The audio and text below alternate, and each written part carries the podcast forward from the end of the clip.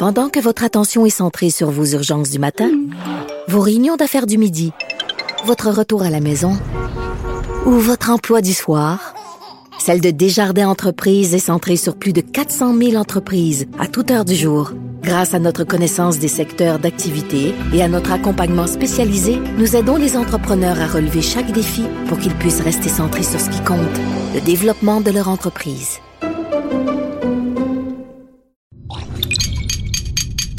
Cube Radio.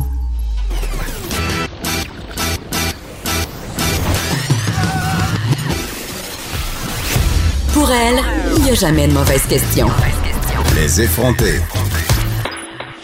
Avec Geneviève Peterson.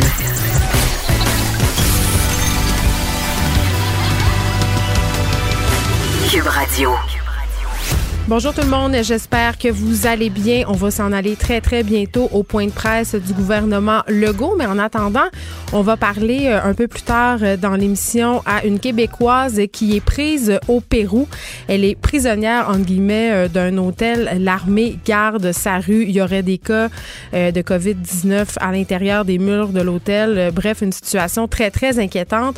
On va parler aussi du fait a plus de jeunes qu'on pense atteints par la COVID-19, mais on va tout de suite aller écouter la conférence, euh, le point de presse journalier du ministre Legault à ces organismes-là.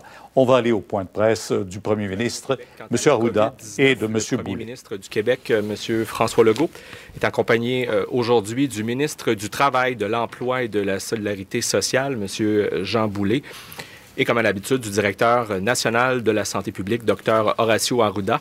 Monsieur le premier ministre, à vous. Bonjour tout le monde. Je veux commencer encore en remerciant les Québécois de suivre les consignes. C'est important si on veut gagner la bataille, de suivre les consignes. On me dit qu'on voit de plus en plus que les gens là, prennent une distance d'un ou deux mètres avec les autres personnes. C'est ce qui est le plus important, c'est ce qu'on doit faire. Et si on fait ça, ben ça va bien aller. Donc, euh, je veux euh, faire le bilan, euh, la dernière journée. Malheureusement, on a deux décès euh, qui s'ajoutent, donc on passe à huit décès au total.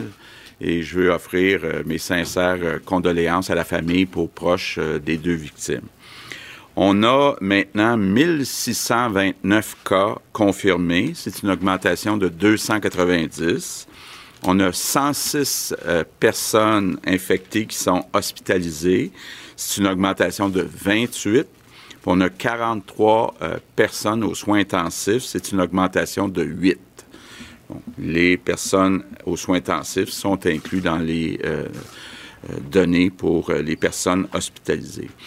Ce qui est important de dire, c'est qu'actuellement, le Québec est un des endroits au monde où on a fait le plus de tests, toute proportion gardée, donc par 100 000 habitants. On est euh, maintenant rendu à, on a fait 36 000 tests. Il y en a 31 800 qui ont été négatifs, 1600 positifs, puis il en reste 2600 à obtenir euh, les résultats. Je veux revenir sur un point euh, important dont il a été question hier, puis beaucoup dans les médias, la protection du personnel de la santé. Bon, euh, d'abord, je vais être encore très clair. Il n'est pas question de faire quelque compromis que ce soit sur euh, les précautions à prendre pour protéger le personnel de la santé. Mais tous les pays dans le monde actuellement surveillent l'utilisation des fameux masques parce que euh, y a des inquiétudes partout que si la montée se poursuit au cours des prochaines semaines, ben il va, euh, on va être serré dans les masques.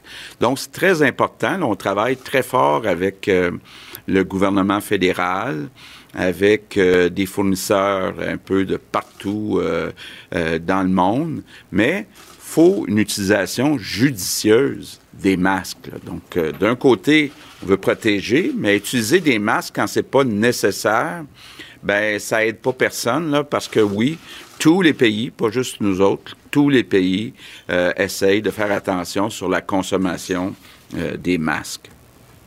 Maintenant, j'ai avec moi aujourd'hui le ministre de l'Emploi, du Travail, Solidarité sociale, parce qu'on a vraiment un enjeu, là, puis j'en suis euh, très conscient. Beaucoup de monde qui ont perdu euh, leur emploi, beaucoup de monde qui se retrouve dans des problèmes euh, financiers. Euh, sans expliquer le programme qui est annoncé hier euh, par M. Trudeau pour le gouvernement fédéral.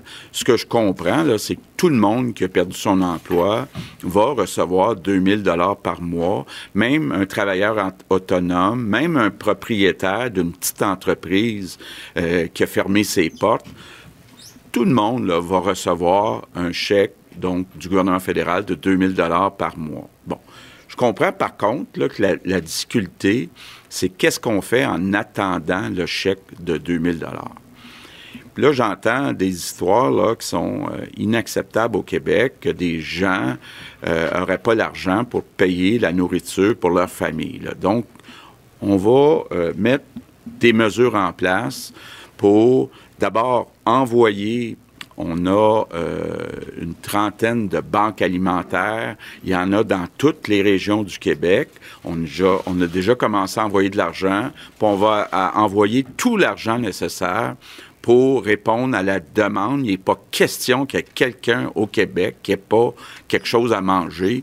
Euh, donc, ça, c'est euh, très, très clair. Et, bon, évidemment, il faut s'attendre à ce qu'il y ait plus de gens dans les banques alimentaires. Puis là, je veux euh, dire aux Québécois, là, faut pas être gêné d'aller dans une banque alimentaire. C'est pas votre faute si vous avez perdu votre emploi dans les derniers jours, dans les dernières semaines. Donc, il n'y a pas de gêne à aller dans les banques alimentaires. Bon. On va s'assurer qu'il y a assez d'argent pour acheter toute la nourriture qui est nécessaire. Évidemment, vous me voyez venir, ça va nous prendre plus de bénévoles. Donc, euh, tantôt, euh, Jean va vous expliquer, on a mis en place un portail, euh, donc sur Internet, un portail web, où d'un côté, les organismes qui ont besoin d'aide, bon, il y a des banques alimentaires, mais il y a aussi, bon, toutes sortes de problèmes de santé mentale, puis dans plusieurs domaines.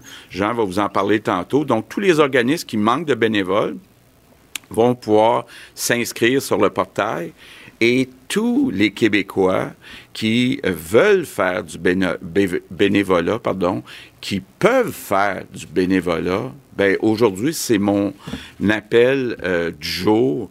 S'il vous plaît, tous les Québécois qui n'ont pas de symptômes, qui ont moins que 70 ans, qui ont du temps disponible, qui n'ont pas de jeunes enfants ou peu importe, euh, qui euh, ont perdu leur travail, euh, ben s'il vous plaît, allez euh, faire du bénévolat, c'est important. Puis, ben, mon merci du jour, c'est justement aux bénévoles. Donc, je veux dire, il y en a déjà beaucoup euh, qui font du bénévolat. Euh, je pense, entre autres, puis euh, je veux dire un mot spécial, ceux qui travaillent dans les municipalités, que ce soit euh, maire, mairesse, les élus, euh, les employés.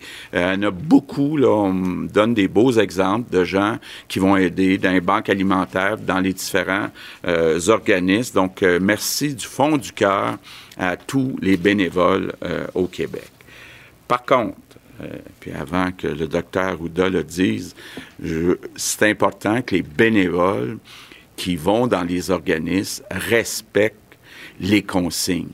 Donc, euh, ce que ça veut dire concrètement, euh, je pense aux banques alimentaires, il peut y avoir beaucoup de gens, donc il va falloir contrôler euh, pour pas qu'il y ait des euh, rassemblements, donc malheureusement d'attendre en ligne avec une distance d'un à deux mètres.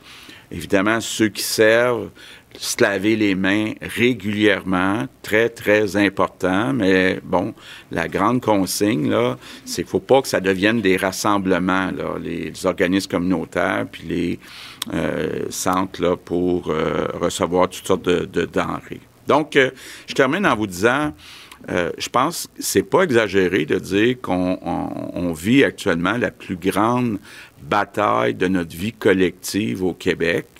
On est capable, on va gagner euh, cette bataille, mais pour gagner cette bataille, il faut suivre le plan de bataille. Et donc, je compte sur vous pour le suivre, ce plan, suivre nos consignes. Merci tout le monde. Voulez-vous dire quelques mots en Oui. anglais? Uh, so we have to stop this Alors, le. Premier ministre Legault, qui répète en anglais maintenant son message du jour. euh, Alors, on n'avait pas, euh, évidemment, euh, d'annonce majeure à faire aujourd'hui, sauf ces deux nouveaux décès, ce qui porte le nombre de décès à un total de huit. Aujourd'hui, euh, François Legault était néanmoins accompagné par le ministre du Travail, Jean Boulet. On le sait, il y a beaucoup de personnes qui en ce moment sont au chômage, ont perdu leur emploi, de l'inquiétude financière, il y en a. On a juste à aller sur Facebook pour la constater. Les gens sont inquiets. Les gens aussi euh, ne comprennent pas euh, peut-être les particularités de l'aide financière qui a été proposée par Justin Trudeau, ce fameux 2000 dollars euh, qui est imposable euh, par ailleurs. Bon, et là, on a tenu à préciser que tout le monde aurait droit à ce 2000 dollars-là. C'est pas trop clair parce que est-ce que les gens qui sont sur l'assurance chômage auront droit à ce 2000 dollars-là? Il y a la confusion en ce moment et ça méritera d'être éclairé. François Legault qui a remercié les Québécois, les Québécoises de suivre les consignes et on le voit là, il y a de plus en plus de gens qui prennent leur distance, de plus en plus de gens qui restent en confinement. Des initiatives aussi policières, euh, malheureusement, qui commencent euh, à voir le jour. Il y a des personnes euh, qui revenaient de la Floride au Saguenay-Lac-Saint-Jean hier qui ont essayé d'aller faire leur épicerie donc n'ont pas respecté la règle d'aller directement en quarantaine ils se sont fait interpeller parlons euh, du bilan maintenant. Bon deux décès de plus. 1629 cas en date d'aujourd'hui. 106 personnes hospitalisées. 43 de ces personnes-là sont aux soins intensifs. On a quand même 31 800 résultats négatifs et 2600 personnes sont toujours en attente de leurs résultats. Euh, c'est quand même intéressant ce que soulignait le premier ministre par rapport au nombre de tests qu'on fait. Il dit que proportionnellement, c'est-à-dire par centaines de mille d'habitants, on est euh, un des endroits où on a le plus grand nombre de tests au monde, donc ça fonctionne très bien à ce niveau-là. On est revenu sur cette inquiétude aussi par rapport aux professionnels de la santé. Vous le savez, hier, je parlais à une médecin, une médecin résidente euh, à l'urgence du Children Hospital à Montréal et elle nous parlait justement de cette inquiétude-là par rapport au matériel médical, les masques en particulier. Elle nous disait que les consignes étaient pas claires, euh, que selon le département où on était, c'était pas toujours les mêmes mesures de protection qui étaient mises de l'avant. Ça inquiète les gens qui travaillent en santé. Ça inquiète aussi les gens qui travaillent comme ambulanciers, comme policiers, comme pompiers. Et euh, on a appris dans les médias qu'il y avait certains hôpitaux au Québec qui rationnaient entre guillemets euh, les masques, c'est-à-dire qui, qui en restreignaient un peu l'usage histoire de les économiser. Euh, François Legault qui a précisé que en ce moment tous les pays surveillent l'utilisation de ces fameux masques là et que c'est euh, par mesure préventive parce qu'on veut pas manquer. Bon, euh, on est revenu sur euh, les banques alimentaires parce que justement là, euh, là on voit Monsieur euh, Jean Boulet qui répond aux questions. On y reviendra tantôt avec Vincent Dessureau, bien entendu, sur les précisions quant au monde du travail. Ce fameux 2000 dollars là qui va arriver à un moment donné là on parle du 6 avril pour mettre aller sur le site du gouvernement ou faire sa demande des gens qui en attendant ont pas d'argent ont pas d'argent pour manger et François Legault l'a répété il avait parlé des banques alimentaires hier il nous a dit qu'il allait injecter de l'argent il leur a dit il faut pas gêner il faut pas se gêner, a-t-il dit, pour aller dans les banques alimentaires. Euh, et par contre, ça prend plus de bénévoles. Parce qu'en ce moment, on le sait, la majorité des bénévoles qui étaient là, dans, tous les secteurs, par ailleurs, dans tous les organismes communautaires, on le répétera pas assez, c'était des gens âgés de plus de 70 ans, donc ils ne sont plus là en ce moment, ils sont assignés à résidence. Il invite les Québécois justement à aller sur ce fameux portail web. On n'a toujours pas l'adresse de ce portail web-là, mais ceux qui veulent aller faire du bénévolat, et ils nous enjoignent à le faire, ceux qui n'ont pas 70 ans, ceux qui n'ont pas de symptômes, ceux qui n'ont pas évidemment de jeunes enfants, qui ont du temps pour y aller. Allez-y, beaucoup d'organismes, beaucoup de banques alimentaires vont avoir besoin de vous dans les prochains jours et on va faire le tour euh, de tout ça avec Vincent Dessureau tantôt parce que évidemment il y aura des questions qui vont être posées à Jean Boulet et à François Legault aussi. Alors, euh, je lançais un appel Facebook ce matin euh, parce que on a toutes sortes de réflexions hein, par rapport au confinement, à ce qu'on est en train de vivre en ce moment. Là, c'est un moment historique. Je pense pas qu'on est à la veille de revivre ça tôt dans notre vie. Là. Ça va nous arriver, en tout cas, je l'espère, juste une fois. On va s'en rappeler. Et, je me disais, et je n'étais pas la seule à avoir cette réflexion-là, je, me suis dit, c'est la deuxième semaine qu'on est en confinement et quand même, un, on dirait que ça fait trois ans. Le, on, dirait que ce qui s'est passé, a deux semaines, on dirait qu'il y a quelque chose qui s'est passé avec l'espace-temps. Et je me dis, c'est fou comme on a vécu des dernières fois sans le savoir. Tu sais, euh, je donnais l'exemple, j'ai dit, moi, la dernière fois que j'étais allée manger au restaurant, euh, c'était lors d'un tournage à Québec. Je suis allée avec notre collaborateur David Quentin, que vous connaissez bien, euh, à la buvette Scott. Avec mon chum, on est allé boire du vin, manger. On le savait nullement, là. C'était la dernière fois qu'on allait aller au restaurant avant un méchant bout. Puis on, avait parlé même de la COVID-19, puis jamais on aurait pensé se retrouver dans cette situation-là en ce moment. Et j'avais envie de vous demander euh, sur Facebook, c'était quoi euh, vos dernières fois à vous, vos dernières fois sans le savoir. J'ai eu plusieurs réponses, mais vous pouvez m'en envoyer à studio à commercial cube.radio. Hein, je travaille mon âge, je dis à commercial, studio cube.radio. Vous pouvez aussi m'appeler ou me texter 187 Cube Radio, mais vous avez quand même été assez nombreux à répondre à mon appel sur Facebook. Il y a Marisol qui me dit j'ai vu mon amoureux pour la dernière fois le 13 mars dernier, car on le sait, si on est en couple et qu'on n'habite pas à la même adresse, c'est recommandé de ne pas se voir en ce moment. Il y a aussi Isabelle qui me dit le 8 mars dernier, j'ai mangé au très cool Time Out Market. Je me suis je suis beaucoup de restos sur Instagram et je ne peux plus y aller. Je ne peux plus vous dire, vous dire à quel point j'ai hâte d'y retourner. Blaise du Rivage qui a dit J'ai dit bye à demain à mes élèves le jeudi 12 mars. On dirait que c'était l'année passée. L'auteur euh, Isabelle Langlois, qui écrit beaucoup pour la télé, le, dit euh, plus dérangeant pour moi, j'ai réalisé que ma vie n'a, pour ainsi dire, pas changé. Évidemment, Isabelle qui écrit euh, ses séries à partir de la maison. Il y a Valérie qui me dit la dernière fois que j'étais allée au cinéma avec mon père, c'est notre sortie traditionnelle père-fille. Tous les mois, on est allé voir Mafia Inc. Et disons que regarder un film sur Netflix, seul et tranquille dans son 3,5, ça n'a plus l'attrait que ça avait il y a quelques semaines. Geneviève, aussi une enseignante, euh, nous dit que c'est quand elle a dit à demain à ses élèves du service de garde euh, pour elle que c'était sa dernière fois sans le savoir. Elle dit qu'elle s'ennuie d'eux. Euh, une autre personne, Marie-Ève, nous parle aussi de ses élèves de cinquième secondaire. Elle leur, elle leur a dit le 12 mars d'écouter les nouvelles elle leur a dit que ça brassait beaucoup dans l'actualité. Elle s'est fait rassurante. Elle a dit euh, qu'il n'avait qu'à lire et rester en santé. Elle aussi a hâte de retrouver ses élèves. Il y a des mères qui me parlent de la dernière partie de hockey de leurs enfants euh, dans des lignes compétitives. Et il y a Kenny, on termine avec ça, qui dit J'ai fait un road trip de 14 000 kilomètres en 35 jours dans le sud-ouest américain. J'écoutais Cube Radio. Merci. En février dernier, on entendait parler du coronavirus, mais la menace ne semblait pas trop nous concerner. En arrivant le 1er mars, il n'était pas du tout question de ça. Je n'étais vraiment pas convaincue que ça allait arriver ici. Je n'étais pas, j'étais loin de me douter que c'était mon dernier voyage. Donc, quand même, beaucoup de témoignages dans ce sens-là, des gens qui, avaient, réalisaient peut-être pas euh, qu'on vivait en quelque sorte des dernières fois. Il va en avoir d'autres. On, va retourner voir des spectacles, on va retourner en voyage, on va revoir euh, des amis, les élèves vont revoir euh, leurs professeurs. Mais force est d'admettre qu'en ce moment, l'espace-temps est un peu dissolu. Franchement dit. On s'en va tout de suite parler à Raphaël Degg, cette Québécoise qui est prise au Pérou dans une auberge où se trouvent deux gens infectés par la COVID-19. C'est une situation vraiment cauchemardesque dans, dans laquelle personne voudrait se trouver. Madame Degg, bonjour. Bonjour. Écoutez, euh, vous êtes confiné dans une auberge du Pérou et là, vous avez peur d'être prisonnier là euh, pour une longue période quand même. Euh, parce que là, qu'est-ce qui se passe? L'armée bloque la rue. Racontez-moi un peu comment vous vivez cette situation-là. en fait, on nous a averti hier que deux personnes dans notre auberge ont testé positives. Ouais.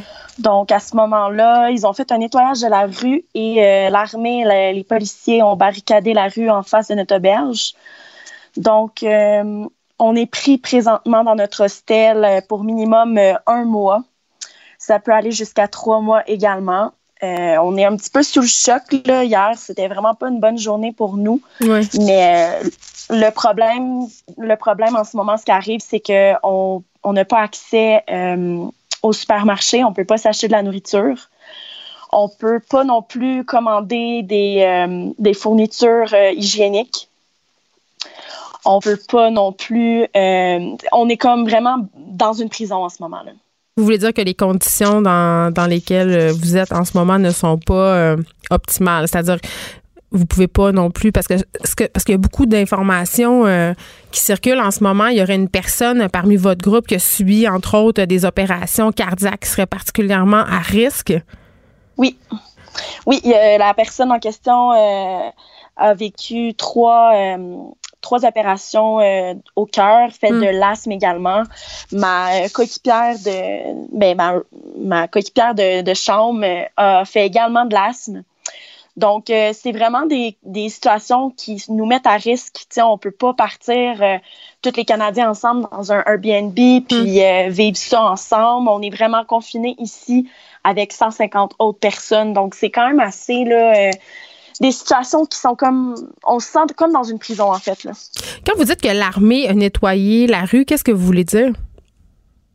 Euh, il semblerait que le virus euh, peut euh, reste vivant, euh, je pense, neuf jours sur du plastique, sur des surfaces. Hmm. Donc, hier, malgré, malgré nous, on a vu que les gens ont commencé à nettoyer la rue devant. Donc là, on, on a commencé à se poser des questions parce qu'on n'avait pas encore eu les résultats des deux personnes euh, dans notre hostel, mais on a compris assez rapidement là, que que c'était parce que euh, ils ont euh, le virus. Mais là, euh, je veux juste être bien certaine de comprendre, euh, Madame Deck, vous êtes au Pérou pour quelle raison? Et euh, ça fait comme deux semaines que le premier ministre Trudeau enjoint la population à rentrer. J'imagine que vous avez essayé de rentrer avant ça, là. Oui, euh, en fait, ce qui s'est passé, moi, je suis arrivée au Pérou le 12 mars. Donc, lorsque je suis arrivée à Cusco, c'était samedi dernier. Euh, le 20, c'est- non, c'était le 14, ouais, c'était le 14 mars. Mais déjà, on, on déconseillait Euh, de voyager à ce moment-là. Oui, ben moi, en fait, je suis partie depuis le 30, le 30 janvier. OK. Euh, j'ai, ça fait deux mois là, que je voyage. Donc, euh, j'étais, je suis allée au Costa Rica, je suis allée ensuite au Panama, puis je suis arrivée au Pérou. J'étais supposée vraiment là, de diminuer mon, mon voyage à cause de, de ce virus-là. Le problème qui, s'est, qui est arrivé, c'est que euh, lorsqu'on est arrivé à Cusco, moi, c'est le, le 14. Ouais. Le dimanche, le 15 mars, on nous euh, annonçait qu'on le, le gouvernement du Pérou a annoncé que justement les frontières allaient se fermer dans quatre heures. Donc, euh, Comment à vous 8 avez heures, réagi? Il a fait une annonce. Ben, on n'y croyait pas. On était littéralement dans le déni. C'est dans le fond ce qui s'est passé au Pérou là, on n'a pas pu se, on n'était pas prêt à ça. Dans le sens que on a le, le gouvernement du Pérou a fait l'annonce à 8 heures le soir. Puis euh, à minuit il disait que les frontières allaient se fermer. On avait 4 heures pour s'acheter un vol. Il faut savoir qu'à Cusco on est à on est à 20 heures de Lima en autobus. Donc tous les moyens de transport ont été annulés donc on, on était pris ici on pouvait rien faire Puis acheter un on- vol, ça a relevait de la science-fiction aussi. Là, c'est le trafic aérien. euh, on le sait, là, il y a plusieurs personnes qui essayaient de s'acheter euh, des, des vols, euh, ne serait-ce euh, dans des pays plus accessibles que le Pérou, et on était incapables. Exactement. Donc, nous, à Cusco, on est à 40 minutes d'auto à peu près de l'aéroport, mais c'est pas un aéroport international. Donc, euh, même si on voulait s'acheter un vol de Cusco à Lima, euh, il y en avait quasiment plus. Donc, les vols sont partis très rapidement. Hmm. Puis également, on a eu une mauvaise information de notre euh, propriétaire d'auberge, comme quoi le dernier vol était, avait été le, le soir même à 5 heures. Mais ça, c'était une fausse information parce qu'il y avait des vols qui continuaient jusqu'au lendemain à minuit. Donc, le manque le- la mésinformation qu'on a eue et le stress et le fait que si on sortait de l'auberge, on ne pouvait plus rentrer, a fait en sorte qu'on a décidé pour notre santé et notre sécurité de rester dans l'auberge. Et d'attendre. Toutefois, et d'attendre. Toutefois, là, vous voyez, on est dans une situation où est-ce qu'on est pris pour minimum un mois dans une auberge alors qu'on aurait pu se prendre un vol puis être déjà rendu au Canada. Puis vous êtes pris aussi à 3410 mètres d'altitude. Ça, je- Oui. en quoi ça impacte justement votre santé, cette altitude? Euh, au départ, euh, je veux dire, c'est pas tout le monde qui, euh, qui réagit bien à l'altitude. Moi, j'avais des, des nausées, j'avais des étourdissements. C'est sûr que là, mon corps, après trois, quatre jours, s'est habitué. Hmm. Le problème, ce qui arrive, c'est qu'en altitude, tout est exagéré. Donc, si par exemple, avec le froid, on, on attrape une petite grippe, ben, ça se peut que les gens pensent qu'on a le COVID-19, alors que c'est juste une grippe, mais qui est vraiment exagérée à cause justement qu'on est en altitude. Donc, tout est, est intensifié en altitude. Euh, je vous dirais aussi pour la respiration, tu sais, un des symptômes, c'est euh, problème respiratoire. De la COVID, oui. de- du vér- oui, de la, de la COVID. Eh bien, moi, je fais juste faire, je fais juste monter cinq marches, puis je suis essoufflée, là. Donc, vous voyez que c'est, c'est comme un petit peu, là, euh, on ne sait pas si on a la COVID ou on ne sait pas si c'est juste des symptômes normaux d'altitude qu'on a. là. Mais là, tout le monde a été testé, c'est ce que je comprends. Il y a deux personnes qui. Non, Ah, non, c'est ça le problème, c'est qu'ils ont juste testé les deux personnes qui pensaient, ben, qui, étaient malades. Mais nous, on aimerait ça se faire tester parce que si on, on est testé négatif, ben nous, les Canadiens, on va pas perdre une minute puis on va, on va vouloir aller s'isoler ailleurs. Oui, parce, Parce que, que là, vous êtes 150 voyageurs et je pense que c'est pas tout le monde non plus qui respecte les règles euh, du gouvernement. Qui, ça se promène dans l'hôtel à qui mieux mieux, là. C'est ce que je comprends. Oui. Oui, exactement. Hier, euh, moi, je pensais qu'on allait tout confiner dans notre chambre.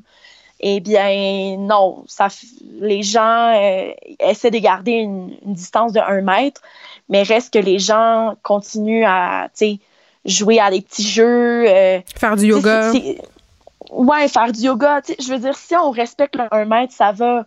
Mais le virus se transmet par l'air également. Donc, je veux dire, même si on a un petit masque en petit tissu, je pense pas que ça, ça va changer grand-chose. Bon, euh, là, à ce stade-ci, euh, Raphaël Degg, est-ce que vous avez des nouvelles du gouvernement canadien concernant un éventuel rapatriement?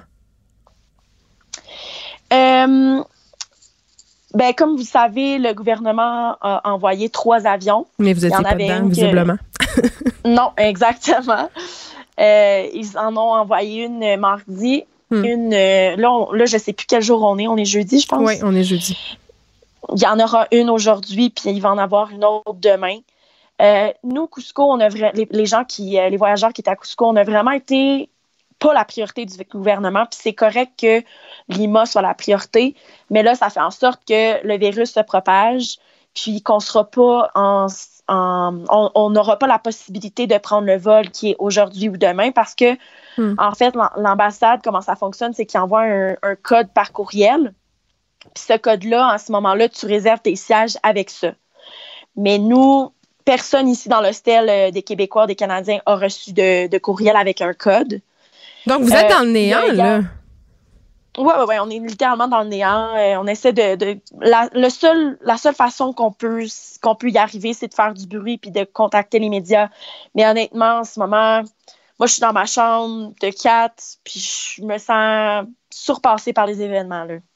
Mais vous n'avez pas de symptômes? Non, j'ai pas de symptômes. En fait, ça se peut que j'aie des symptômes, mais que je les, je les ressente pas. Tu sais, la COVID, euh, il y en a certains qui vont ressentir des grands, des grands Ouais. symptômes, il y en a d'autres que variable. non. Mais je suis très en- je, je suis vraiment en santé en ce moment. Là. Mais vous êtes anxieuse? Euh, depuis le début de mon voyage, j'ai pas été anxieuse. Mais je vous dirais que là, hier, là, c'est la première fois là, que ça n'allait pas du tout. Là. Fait que ouais, je pourrais dire que je, ouais, je suis anxieuse. Eh bien, Raphaël Degg, on va vous souhaiter euh, la meilleure des chances. On va vous souhaiter de rentrer au pays euh, très, très rapidement. En attendant, soyez excessivement prudente. Je pense que c'est important de respecter les règles de confinement dans la mesure du possible Oui. parce que ça n'a pas l'air euh, d'être évident. On va continuer à suivre euh, votre histoire. Merci beaucoup de nous avoir parlé. Petite euh, précision au passage, euh, Raphaël disait euh, la COVID-19, euh, ça s'attrape dans l'air. Non, en fait, c'est- les gouttelettes qui se propagent dans l'air qui peuvent faire qu'on va contracter la COVID-19. Donc, c'est pas, pas dans l'air. Je veux juste le dire parce que tellement d'informations circulent en ce moment et ça peut devenir paniquant. Merci beaucoup de nous avoir parlé. Pendant que votre attention est centrée sur vos urgences du matin, vos réunions d'affaires du midi, votre retour à la maison ou votre emploi du soir, celle de Desjardins Entreprises est centrée sur plus de 400 000 entreprises à toute heure du jour. Grâce à notre connaissance des secteurs d'activité et à notre accompagnement spécialisé, nous aidons les entrepreneurs à relever chaque défi pour qu'ils puissent rester centrés sur ce qui compte, le développement de leur entreprise.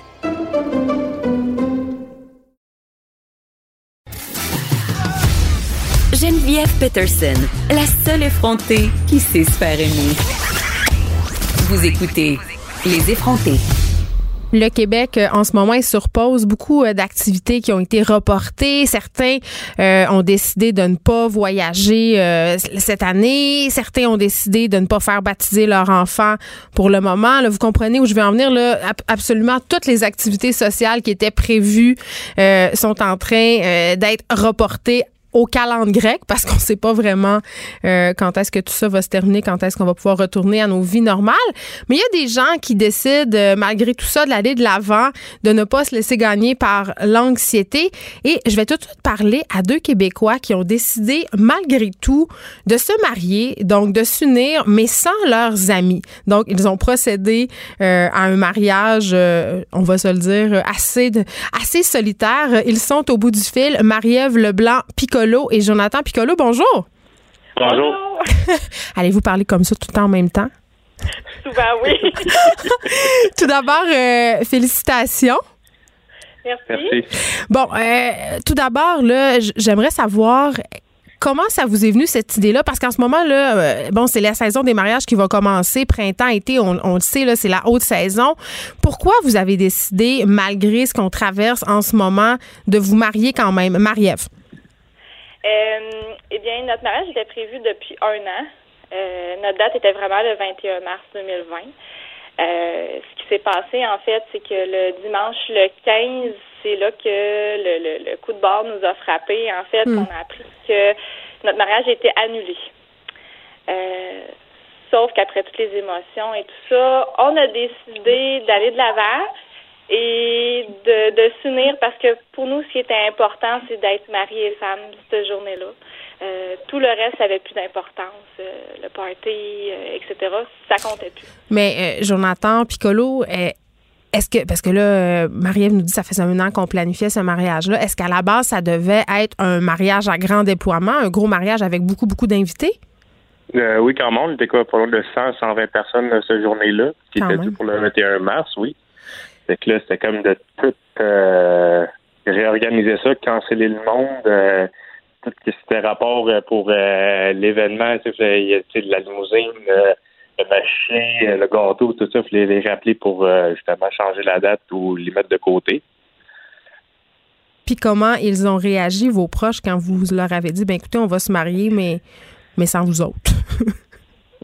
tout le monde était content. Puis la seule chose qu'ils nous ont demandé, c'est de faire un live euh, sur Facebook pour que tous les invités, nos amis, puissent être là en même temps que nous autres. Fait que ça a créé un autre événement.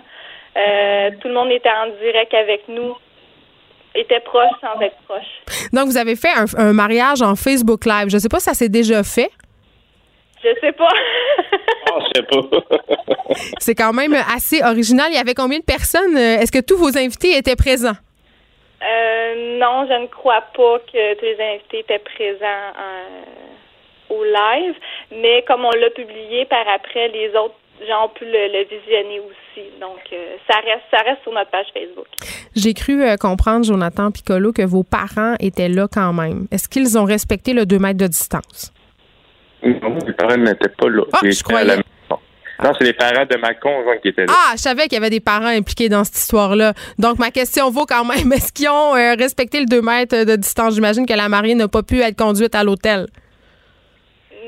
non, ben dans le fond, c'est marié en privé dans la maison de mon célébrant. Euh, avec c'est ça avec mes parents comme témoins. Nos trois enfants, étant donné qu'on habite avec eux euh, tous les jours, étaient présents aussi. Euh, donc, euh, c'est sûr qu'on oui, on a respecté euh, les mesures autant que possible, mais je peux vous avouer qu'à la fin, j'ai donné un câlin à ma mère. Donc, oui, on s'est rapproché un petit peu. Marie-Ève, Jonathan, ça fait combien de temps que vous êtes ensemble? Ça Ça va faire trois ans en septembre. OK, là, j'ai une question parce qu'en ce moment, on le sait, là, les gens sont en confinement, OK? Puis je sais que eh, ça peut être difficile pour certains couples parce que hein, vivre 24 heures sur 24 ensemble, il y en a qui ont des petites surprises. Le confinement, quand on est nouvellement marié, est-ce que c'est comme un peu une lune de miel? on pourrait dire que mal à la maison, c'est Il n'y aura pas un autre enfant, là. Non, non, non, non, non. OK. Donc, ça se passe bien pour vous. Comment vous occupez vos journées? Parce que j'imagine, là, euh, je ne sais pas dans quel domaine vous travaillez. Est-ce que vous devez travailler à la maison? Parce que vous, avez, venez de dire, vous avez trois enfants. Comment vous organisez, là, en ce moment? Ben, nous autres, on est une famille reconstituée. Donc, moi, mes enfants ils passent la semaine chez leur mère, puis ils reviennent le vendredi chez nous. Puis ma belle-fille est partie chez sa grand-mère. Ma conjointe, elle travaille de nuit, elle est infirmière. Puis moi, ben, ils m'ont donné mon trois semaines de congé par rapport à ce qui se passe en ce moment-là. Donc, ça se passe quand même, somme toute, assez bien pour vous. Oui. Bon, là, vous avez dû annuler votre voyage de noces. Est-ce que vous avez prévu vous reprendre, c'est-à-dire refaire euh, une célébration, entre guillemets, avec vos, vos parents, vos amis, puis faire un voyage plus tard quand tout ça va être derrière nous? Ben, en fait, comme on vous a dit, tout est stand-by au niveau des fournisseurs, de la salle et tout ça. Fait que tout le monde attend une nouvelle date, les invités aussi. Fait que on va, on va se remarier. Euh, on va tout refaire comme on devait faire. Mais votre mariage en ce moment a une valeur légale. Vous êtes légalement marié. Oui, oui, oui, les documents sont signés, sont envoyés au gouvernement. On est légalement marié et femme. Là. Oui, oui, oui. C'était ça qui était important pour nous. Bon, j'ai vu, euh, je suis allée stalker un petit peu votre page Facebook. Vous évoquiez tantôt euh, des photos. Vous avez fait un shooting photo quand même assez drôle. Parlez-nous donc un peu de ce concept-là. Jonathan. Mon idée, non le mien. des sols de ma. Ben, l'idée justement de ça par rapport au COVID-19, c'est question de masque et gants. Puis on a comme respecté un peu ça. On a fait ça vraiment devant la maison, dans la rue, avec notre ami euh, David qui est photographe. Hmm. Donc, on, vous voit porter des gants de vaisselle, des masques. Oui, c'est C'est comme peut-être un peu de fun, en ayant, en ayant comme on respecte ce qu'on a respecté. Est-ce, est-ce qu'il y a des gens qui ont eu des mauvaises réactions par rapport au fait que vous avez décidé de vous marier quand même et même un peu de rire euh, de la pandémie en prenant ce type de photos-là ou à date, les réactions sont positives? Que du positif qu'on a. OK, quand même. Là, euh, bon, euh, vous allez rester confiné. Tantôt, je vous parlais, vous n'aurez pas un autre enfant parce que je comprends que vous en avez beaucoup trop. Qu'est-ce que vous répondez à ceux qui, en ce moment, prétendent qu'il y aura soit un divorce boom ou un bébé boom des suites du confinement? Euh, qu'est-ce que je peux leur répondre? Tant qu'il y a de l'amour, il y a de l'espoir. Euh, s'il y a des, des divorces, euh, peut-être que les gens n'étaient pas faits pour être ensemble. Mais ben, vous savez, en Chine, il y a une grosse vague de divorces suite euh, au confinement. Marie-Ève euh, Leblanc, Piccolo, Jonathan euh, Piccolo, félicitations encore une fois pour votre mariage, ma foi, très, très original. Je ne sais pas c'est quoi le, premier anniversaire de mariage. Est-ce que c'est les noces de coton? Dans votre cas, ça pourrait être les noces de papier de toilette, étant donné la situation qu'on se connaît, qu'on connaît en ce moment. allez voir leur page Facebook. Je pense leurs photos de mariage, quand même, valent leur détour. le détour, c'est très, très drôle. Merci beaucoup de nous avoir parlé. Merci à vous.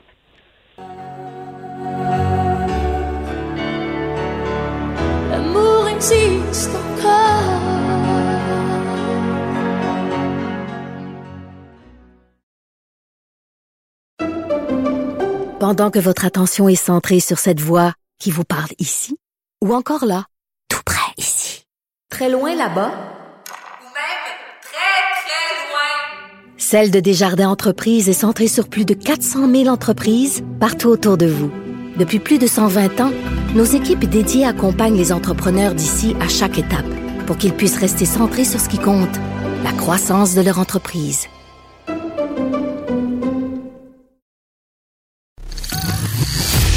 Les effronter. Avec Geneviève Peterson. Les vrais enjeux, les vraies questions. Vous écoutez Les effrontés. Il y a une grande partie euh, de la population qui est quand même assez convaincue que la COVID-19 s'attaque principalement aux personnes âgées. Eh bien, c'est faux. On apprend qu'un Québécois sur trois qui est atteint du coronavirus au Québec a moins de 40 ans. C'est quand même euh, c'est quand même énorme et j'en parle tout de suite avec le docteur Nathalie Granvaux, présidente de la Société canadienne pour la virologie. Bonjour, docteur Granvaux. Bonjour. Bon, euh, beaucoup de gens, euh, beaucoup de patients qui sont frappés par la COVID-19 sont des gens qui ont moins de 40 ans. ces gens-là, quand même, peuvent se retrouver à être hospitalisés. On a même un patient de 36 ans en ce moment aux soins intensifs. On a un père de famille aussi dans la région de Lanaudière, un homme de 30 ans qui a vu son état se dégrader et qui a dû se rendre à l'hôpital. La réalité, en tout cas, c'est ce qu'on apprend euh, aujourd'hui, c'est qu'il y a que beaucoup de personnes euh, qui sont relativement jeunes qui sont à risque d'attraper la COVID-19? Oui, en fait, ce qu'il faut distinguer, c'est deux choses. Il y a la, capacité à être infecté par le virus, puis ensuite de ça, de, la deuxième chose, c'est de développer des complications par l'infection.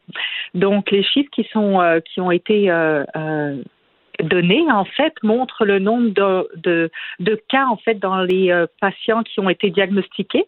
En fait, les personnes qui sont positives au virus qu'on appelle le SARS-CoV-2, donc qui donne euh, la maladie COVID-19. Donc, ce chiffre euh, qui est un Québécois sur trois atteint, c'est ça, là. C'est ça exactement. C'est le nombre de patients qui sont positifs. Après, le nombre de personnes qui développent des symptômes sévères en, suite à l'infection, euh, c'est un chiffre différent. Et euh, j'ai, j'ai pas les chiffres exacts, mais les personnes qui développent des symptômes sévères sont majoritairement des personnes beaucoup plus âgées. Donc, les personnes qui sont plus jeunes vont être infectées.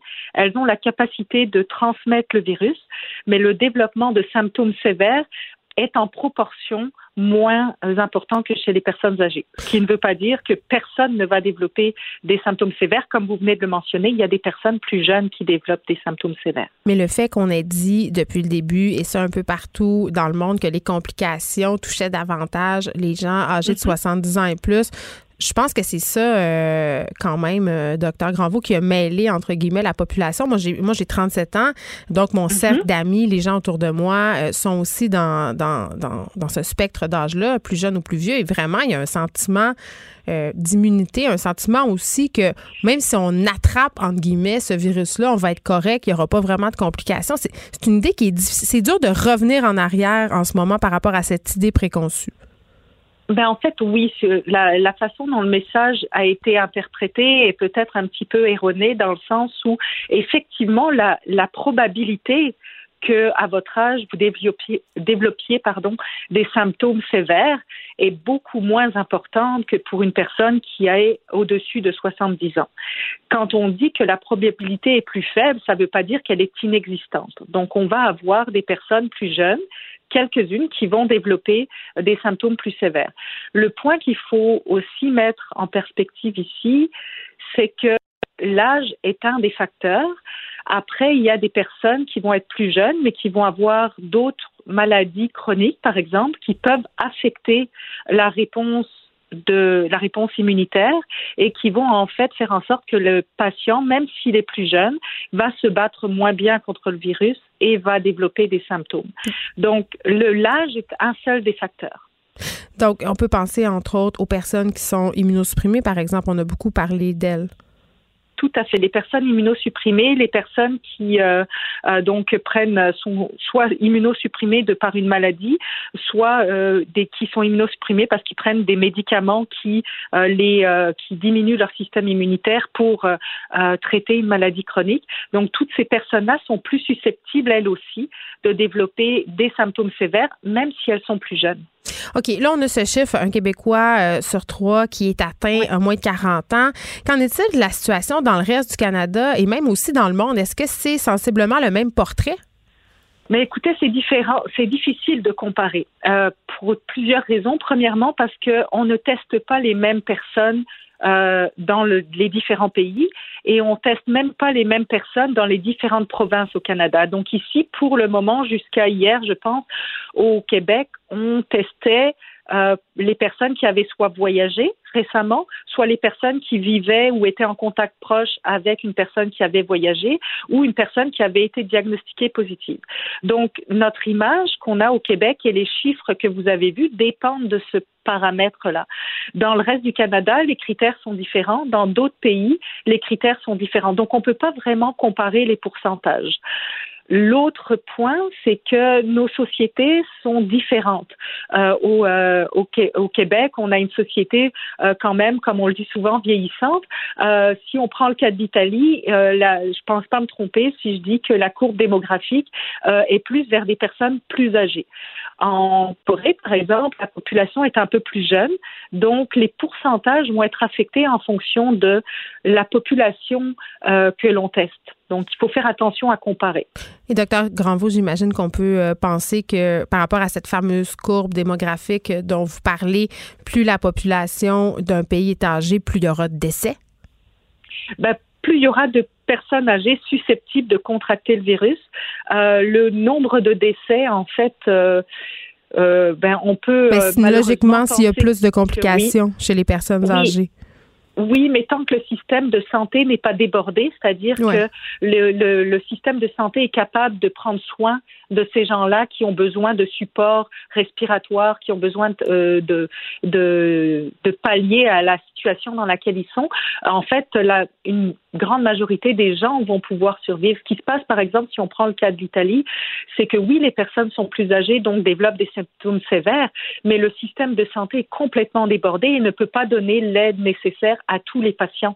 Donc, une personne qui est âgée, qui développe des personnes, des symptômes sévères et à qui on ne peut pas donner les soins nécessaires, a beaucoup plus de chances de mourir de, de, de, ses, de sa maladie euh, qu'une personne qui reçoit les soins qu'on donne habituellement euh, dans un système hospitalier euh, performant.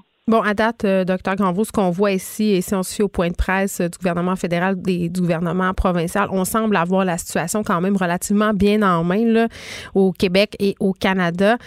par contre, du côté des États-Unis, chez nos voisins du Sud, on peut pas en mm-hmm. dire autant. Les choses ont l'air quand même de mal se passer. Comment, c'est quoi votre perception par rapport à la gestion de cette crise-là des États-Unis? Ben écoutez, leur gestion a été complètement différente de ce qui s'est fait ici au Québec. Au Québec, mm. ici, on a pris des mesures très très tôt. Euh, on a beaucoup écouté qu'est-ce qui arrivait ailleurs et on, on a en fait, je dirais que nos autorités ont vu la vague venir et ont anticipé, euh, ce qui est une très bonne chose aux États-Unis. La situation des États-Unis est plus complexe. Si on prend ce qui se passe, par exemple, à New York actuellement, euh, je pense qu'il y avait une certaine incrédulité de certaines autorités euh, et qui n'ont pas pris les mesures nécessaires pour pour éviter la propagation assez tôt. maintenant, là, effectivement, les informations qu'on reçoit, c'est que leur système de santé est débordé et donc euh, ils sont plus capables de faire face à, à l'aide qu'ils doivent donner euh, aux personnes euh, personnes infectées. Effectivement, c'est très très différent et c'est c'est ça va pas dans la bonne direction pour eux, effectivement. Bien, il y a le fait aussi, euh, sans l'ombre de doute, qu'ils n'ont pas euh, de système de santé public et qu'il y a une quantité absolument phénoménale euh, de travailleurs illégaux qui n'iront pas peut-être consulter quand ils auront des symptômes par peur de l'expulsion aussi. Il y a toute cette problématique-là aux États-Unis qui est quand même très, très présente et qui change, selon moi, la donne. Ah, qui change complètement la donne, ça c'est certain. Ici, on peut, on est très chanceux d'avoir un système euh, de santé publique euh, qui euh, qui n'est pas parfait, bien entendu, mais qui est accessible à tous. Et je pense que ça fait une différence énorme dans notre capacité à gérer, surtout aux patients d'avoir accès à des soins. la situation des États-Unis, effectivement, avec un système de santé qui n'est pas accessible à tous, va compliquer en fait la gestion de la propagation euh, du, virus, c'est certain. Docteur Granvaux, je vous sens euh, satisfaite par rapport à ce qu'on fait ici. Néanmoins, est-ce qu'il y aurait des mesures que vous aimeriez voir implantées en plus de ce qui a déjà été instauré?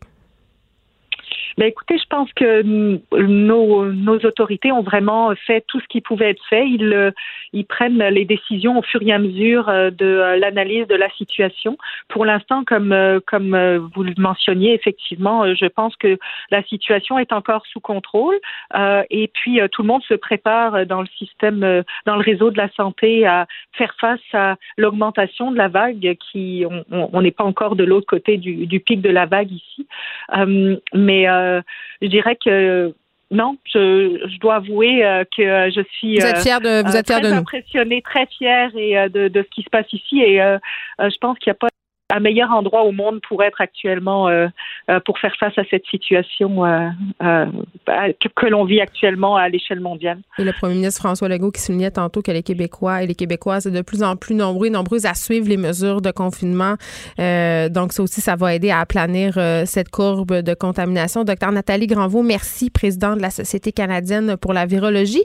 Quelques statistiques en terminant quand même par rapport aux, aux personnes contaminées selon leur âge. Euh, quand même, euh, la catégorie d'âge la plus représentée en ce moment euh, par rapport à la COVID-19, c'est les 50-59 ans. C'est 20% des cas suivis de près par les 40 à 49 ans. 16% des cas quand même.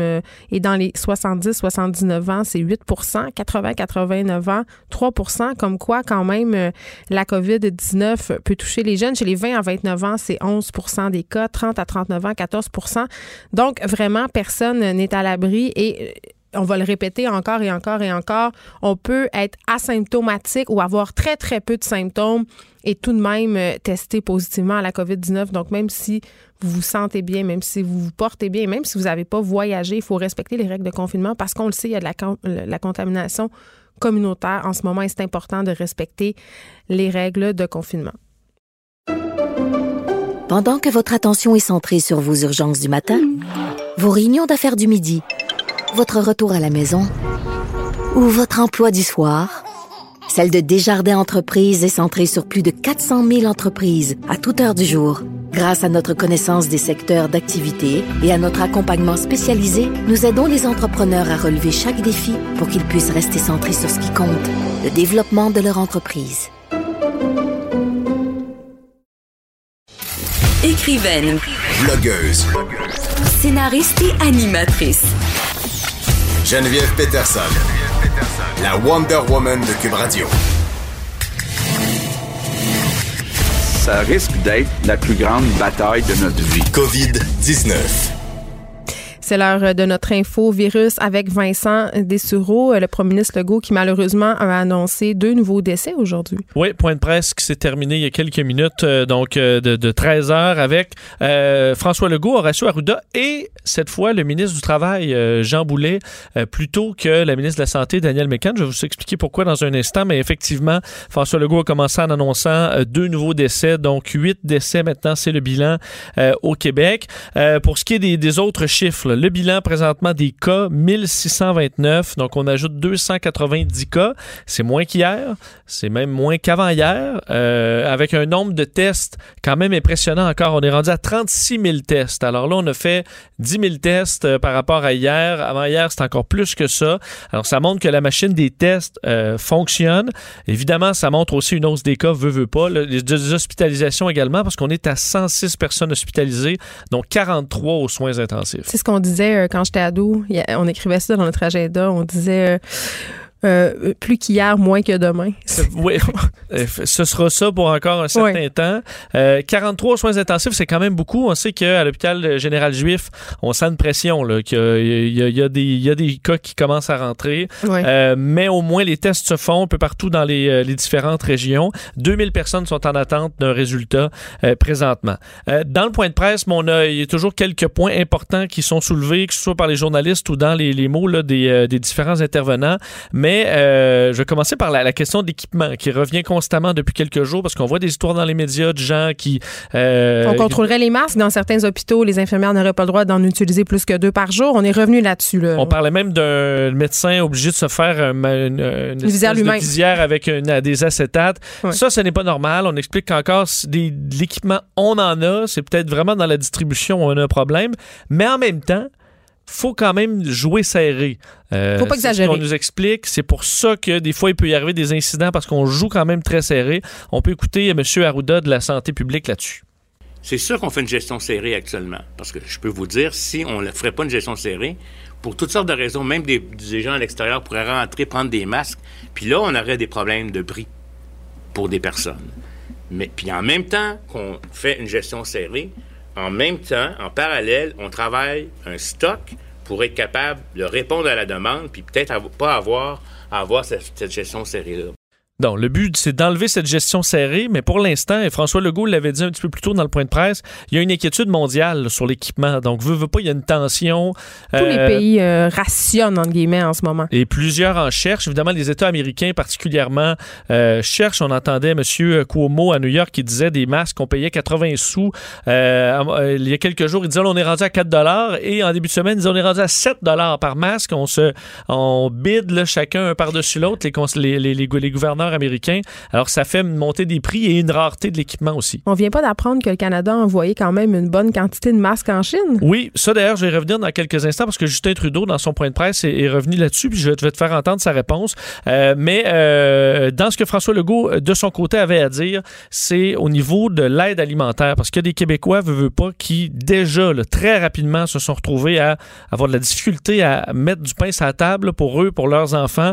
Euh, François Legault trouve ça inacceptable. Je veux, pas, il y aura un petit délai avant des chèques du gouvernement fédéral. Alors, euh, on va se tourner pour l'instant vers les banques alimentaires. Le gouvernement québécois va les financer le plus possible. Et euh, François Legault avait un message pour les Québécois qui devront se tourner vers les banques alimentaires. On peut l'écouter.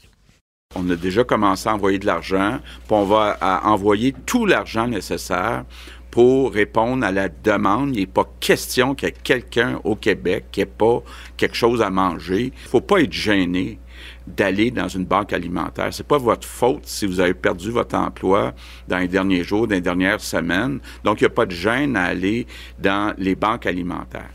Parce qu'on comprend que pour quelqu'un qui, qui a jamais utilisé, qui a jamais été sur l'assurance chômage, qui a jamais, tu te dis là, je me retrouve en quelques semaines à On a des aller préjugés. dans- ben, ben, mais reste que je comprends que c'est un coup, c'est un coup là euh, Sur moral l'orgueil, oui, sur oui. l'orgueil. Tu fais comme ok, je suis rendu là, mais il faut rappeler, c'est temporaire. Euh, alors gênez-vous pas de- d'aller chercher de l'aide, mettez de la nourriture euh, sur, sur la table. Il y aura des organismes pour ça. Des organismes par contre, euh, Geneviève, qui ont besoin de bénévoles. Et là, le cri, on l'entendait, François Legault en parlait dans les, de- depuis quelques jours maintenant, mais on y arrive et c'est pour ça que Jean Boulet, le ministre du Travail, de l'Emploi et de la Solidarité sociale, était là. Euh, on fait un appel général aux bénévoles. Et les Québécois, à mon avis, vont répondre à ça parce qu'il y en a plusieurs qui attendent juste ça, là, de se mettre en mode action. Alors, ça se fait maintenant. Appel aux bénévoles sur un portail web, jebénévole.ca. Bon, on en fait l'adresse parce que depuis, depuis hier, on savait pas trop On euh, savait où pas se trop. Jebénévole.ca. Euh, et là-dessus, les organismes qui ont besoin de bénévoles peuvent s'y adresser. Les gens qui veulent faire du bénévolat peuvent y aller. Et les banques alimentaires également, là, qui vont besoin de gens pour distribuer, faire des boîtes, mais ça peut être dans plein d'autres domaines. Je fais entendre un extrait de Jean Boulet là-dessus. qu'il y a des personnes âgées en haut de 70 ans qui faisaient du bénévolat. Partout, on me dit, dans toutes les régions du Québec, il y a un besoin immense. Et nous faisons aujourd'hui appel à la solidarité des Québécois dans ce contexte-là pour répondre aux besoins des organismes communautaires. Et les bénévoles intéressés, autant que les organismes communautaires, pourront se rencontrer sur ce portail informatique-là. Bon, alors les gens pourront se retrouver là pour offrir ou euh, demander de, de l'aide euh, bénévole. Alors, ce sera intéressant. Euh, D'ailleurs, dans ce qu'on me fait remarquer comme changement aujourd'hui au point de presse, c'est que là, ils, sont, ils, étaient toujours distancés les uns des autres, mais là, ils, arrivent également en prenant leur distance. Ils ne marchent plus côte à côte. François Legault, M. Arruda, dans ce cas-là, Jean Boulet. Alors, on pouvait voir ça à l'œil qu'on essaie de donner l'exemple.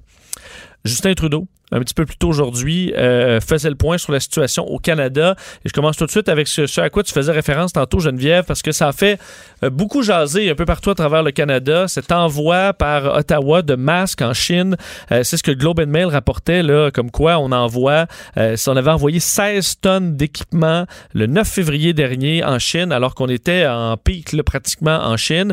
Est-ce que c'était justifié, sachant que maintenant, là, on se rationne en, en équipement? Est-ce que c'était imprudent de la part de Justin Trudeau? s'est fait poser la question. Été la première question. On peut l'écouter. C'est une pandémie globale et ça exige des réponses globales.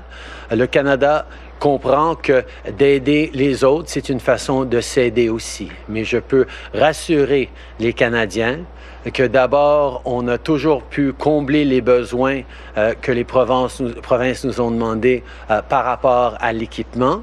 Et dans les jours à venir, on va recevoir euh, des millions d'items de plus Bon. Je, je trouve vraiment qu'il parle comme un pasteur. Oui, et il y a un seul ton euh, maintenant. Ça, ça devient un peu là, pour vrai à écouter euh, J'ai le à goût peu de près donner 45 minutes de Tape, tu sais, comme Hein? C'est toujours Accent la même- tonique, Justin. Tu sais, c'est toujours chanté. En radio, on disait, moi, dans mes cours de radio euh, musicale, faut pas que tu fasses ça. La prochaine chanson, on s'en vient dans deux minutes. Et ça, François Legault, tou- euh, Justin Trudeau a toujours la même swing euh, depuis l'élection. Il est tellement, rendu éteint. Même quand il hausse le ton. Même quand il hausse le ton, c'est euh, il hausse le même ton.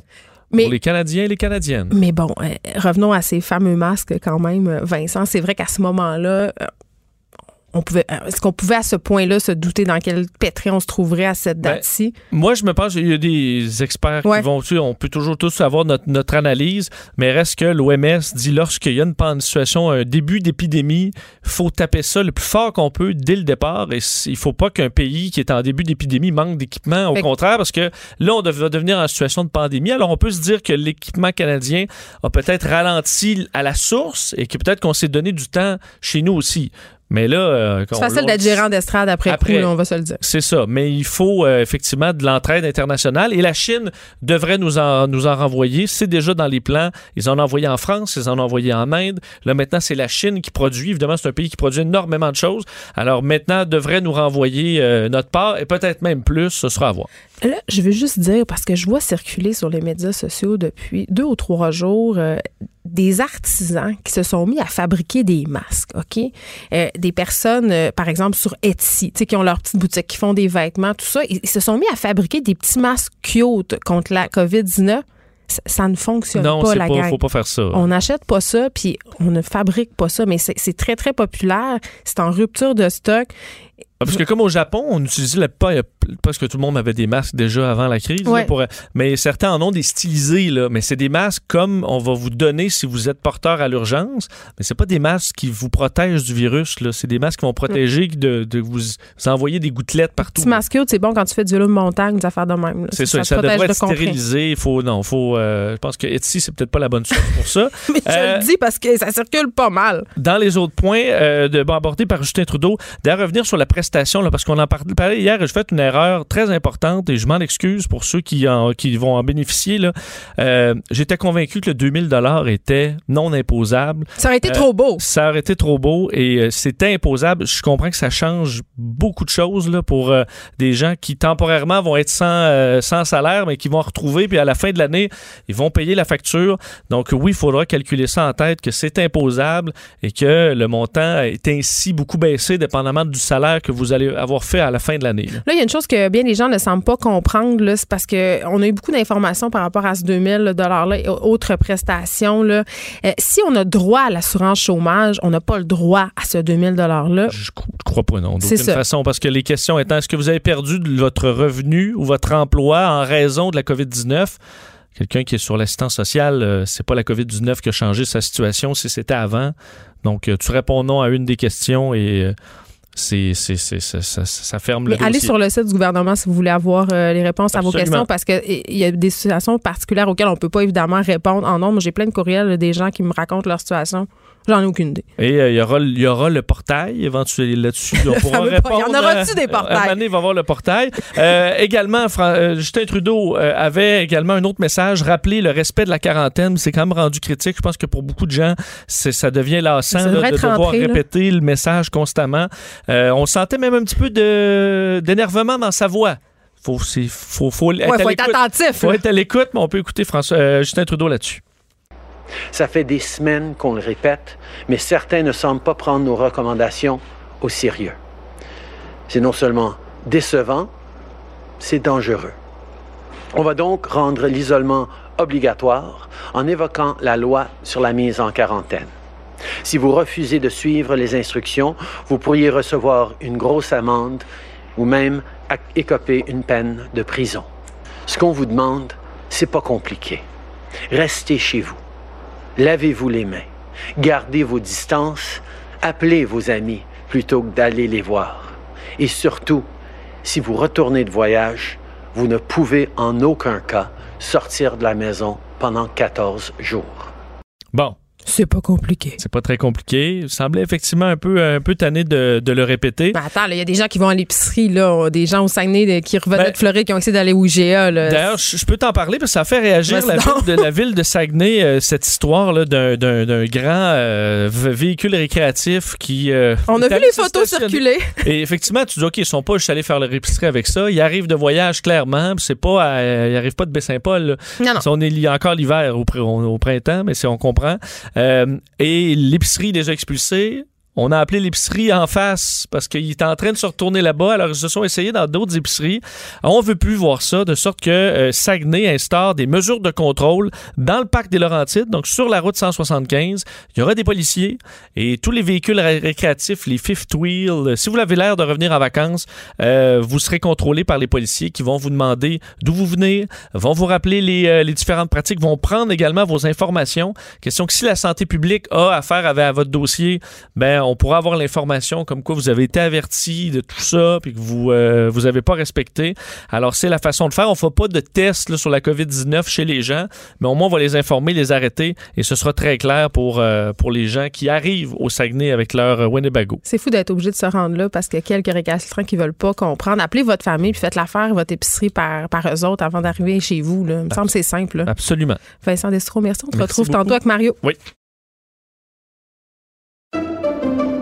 Pendant que votre attention est centrée sur cette voix qui vous parle ici, ou encore là, tout près ici, très loin là-bas, Celle de Desjardins Entreprises est centrée sur plus de 400 000 entreprises partout autour de vous. Depuis plus de 120 ans, nos équipes dédiées accompagnent les entrepreneurs d'ici à chaque étape pour qu'ils puissent rester centrés sur ce qui compte, la croissance de leur entreprise.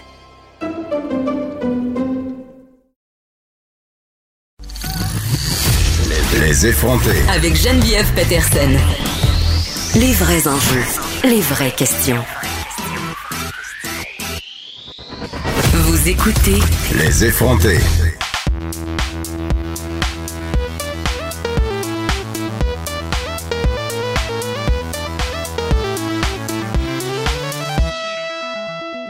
Vous le reconnaissez, c'est le thème de notre équipe Pace to Start. En ce moment, on est à la maison et la question des jeux vidéo, en tout cas chez nous, revient très, très souvent. C'est une façon, euh, évidemment, très populaire de se divertir.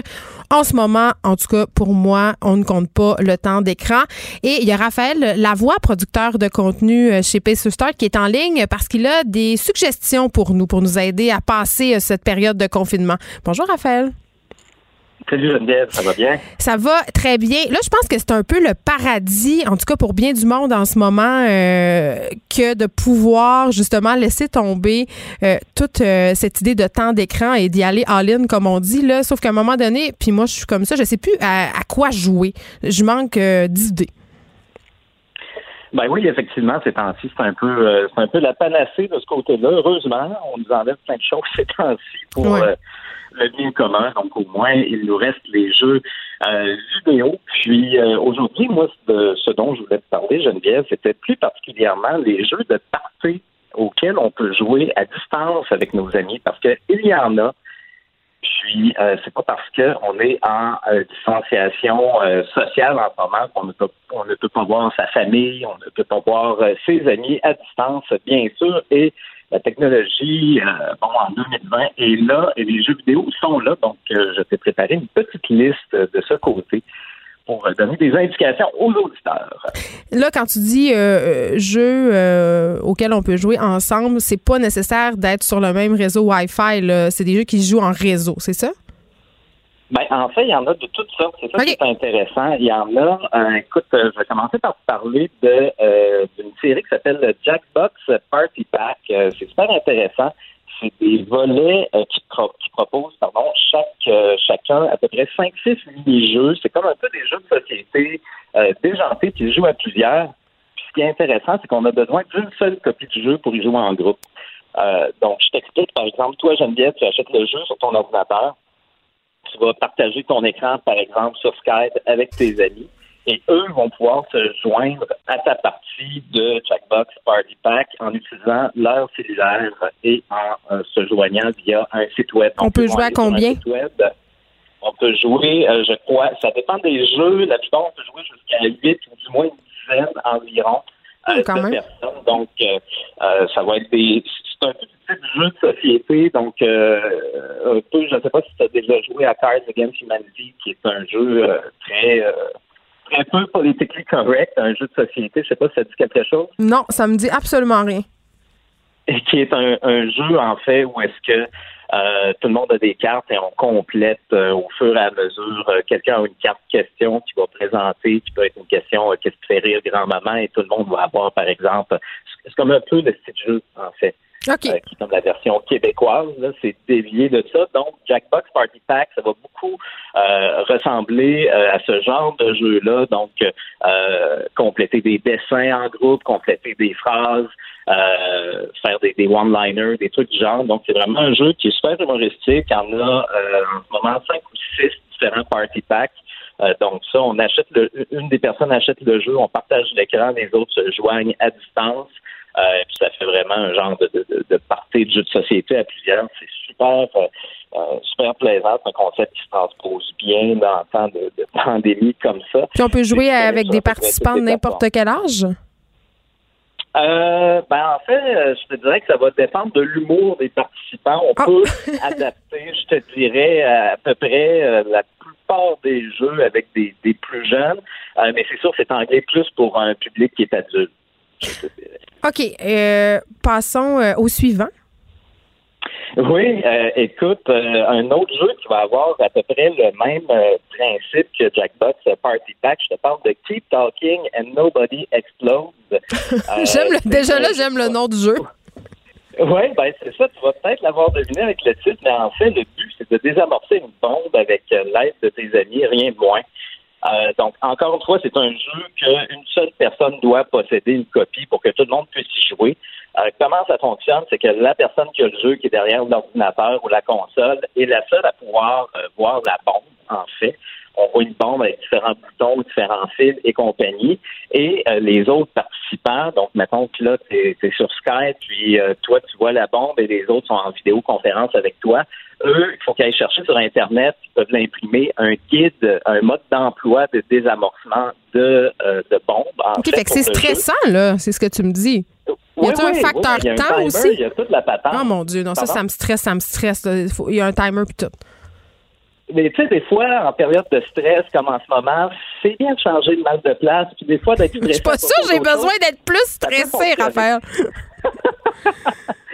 euh, mais bref, ce qui est le fun avec ce jeu-là, c'est que c'est vraiment un titre qui met la collaboration de l'avant dans le sens que toi, tu vois la bombe, les autres ne la voient pas et ont accès juste au guide. Donc, toi, tu vas, par exemple, dire, tu vois le décompte là, dans le coin de ton écran, tu vas dire, bon, euh, ma bombe, elle a un gros bouton orange. Et là, les gens, à l'autre bout du fil, vont avoir le document, vont dire, OK, il est orange, est-ce qu'il clignote? Toi, tu vas dire, oui, il clignote. Fait que là, ils vont te dire, OK, il faut que tu appuies dessus deux secondes, tu le relâches, ça, ça va désamorcer cette partie-là de la bombe.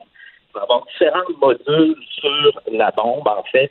Il faut tous les désamorcer évidemment, là, pour compléter la partie. Donc, euh, c'est un jeu de collaboration. Puis ça, ça peut quand même bien fonctionner en famille avec des plus jeunes.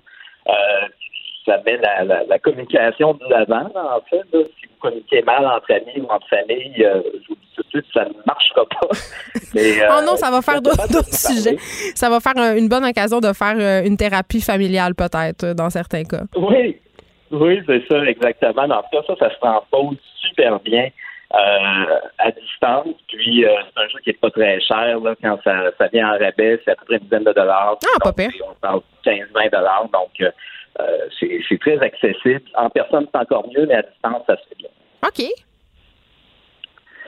Euh, ensuite, écoute, je, je, poursuivrai peut-être pour euh, les gens qui sont un peu plus euh, gamers, si tu veux, qui, qui vont avoir un groupe d'amis qui vont peut-être posséder chacun une console ou un ordinateur, donc des jeux qui sont peut-être plus traditionnellement en ligne, ou est-ce que tout le monde a sa copie du jeu.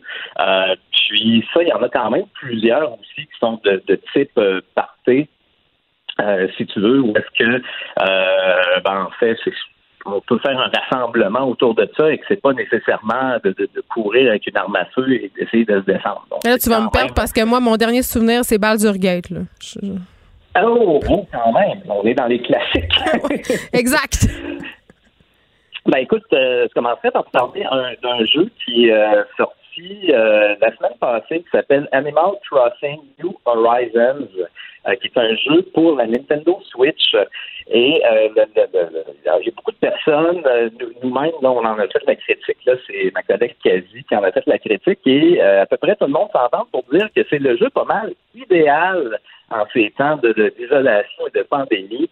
Euh, grosso modo, c'est un jeu où est-ce que euh, tu crées un personnage et tu te ramasses sur une liste déserte où est-ce que tu dois euh, une déserte cute, là, où est-ce que tu dois euh, en fait poser ta tente, tu peux pêcher des poissons, tu construis une maison, tu construis un petit village. c'est super féerique, c'est vraiment très bien fait. Puis, euh, ce qui est merveilleux, c'est que c'est un jeu euh, qui, qui, peut jouer en ligne où est-ce que tu peux inviter tes amis sur ton île. Donc, tu peux te ramasser à faire un espèce de petit euh, get-together, ce qui me passe l'expression, jusqu'à 8 sur ton île et ben, c'est ça, tu peux pêcher du poisson et compagnie. Ça, c'est vraiment zen. On parlait tout à l'heure avec Keep Talking Nobody Explodes d'un jeu stressant. On est dans un autre univers. Absolument, vraiment. c'est c'est sûr que là, bon, on parle d'un jeu à 80 qui est vraiment un jeu. Oh, euh, c'est un jeu. Euh, qui est peut-être plus à part entière, si on peut dire ainsi, euh, mais qui, est vraiment agréable. Puis, ce qui est, fun de voir ce temps-ci, c'est qu'il y a, depuis la sortie, depuis une semaine, il y a certains mouvements de société qui, par rapport à la pandémie, des choses qui se passent dans le jeu. Il y a un couple qui a vu son mariage annulé la semaine passée, puis c'est littéralement euh, fait une cérémonie de mariage dans le jeu avec en leurs amis. C'est super cute. Euh, donc, il y, a moyen vraiment de s'amuser là-dedans. Ben, c'est ce que j'entends. Et si on veut plus de suggestions euh, de jeux, on peut se rendre évidemment sur le site de Pace to Start. Raphaël Lavoie, merci beaucoup. Pour ceux qui sont peut-être moins gamers et qui sont plus documentaires, sachez que dès aujourd'hui sur Club Illico, on présente un tout nouveau documentaire qui s'appelle Comme tard. C'est un grand reportage réalisé par le bureau d'enquête. C'est par la journaliste Brigitte Noël sur le potentiel désastre écologique de la plus grande mine d'or à ciel ouvert euh, en Asie centrale. Et vous le savez, François Legault a parlé de l'importance de faire du bénévolat plutôt aujourd'hui. Si vous en faites, si vous voulez partager votre expérience en ce temps de crise, écrivez-nous, textez-nous, appelez-nous 187 Cube Radio ou studio